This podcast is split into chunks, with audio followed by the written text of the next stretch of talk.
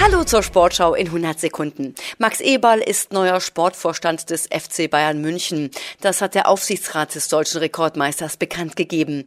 Eberl erhält bei den Bayern einen Vertrag bis 2027 und wird am 1. März den Posten antreten. Er soll einen radikalen Umbruch einleiten. Max Eberl war von 2008 bis September 2022 Sportdirektor bei Borussia Mönchengladbach. Im Dezember 2022 übernahm er dann den Posten des Geschäftsführers Sport bei RB Leipzig. Dort wurde er Ende September 2023 freigestellt, weil die Clubführung bei Fragen bezüglich eines möglichen Wechsels zum FC Bayern ein klares Bekenntnis zu den Leipzigern vermisste.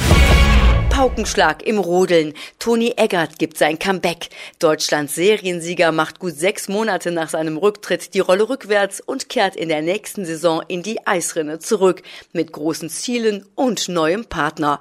Der 35-Jährige, der gemeinsam mit Sascha Beneken im Doppelsitzer fast alles gewann, was es zu gewinnen gibt, wird künftig mit dem 22-jährigen Florian Müller die Fahrt durch die Eisrinne angehen.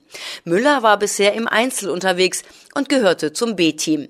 Momentan arbeitet Toni Eggert als Trainer beim Rennrodelteam der USA.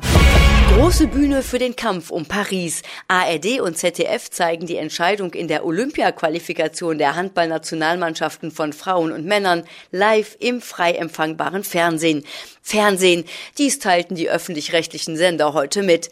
Für die Frauen geht es im April in Neu-Ulm um die Teilnahme an den Olympischen Spielen. Die Männer bestreiten ihr Olympia-Qualifikationsturnier vom 14. bis 17. März in Hannover. Und das war die Sportschau in 100 Sekunden.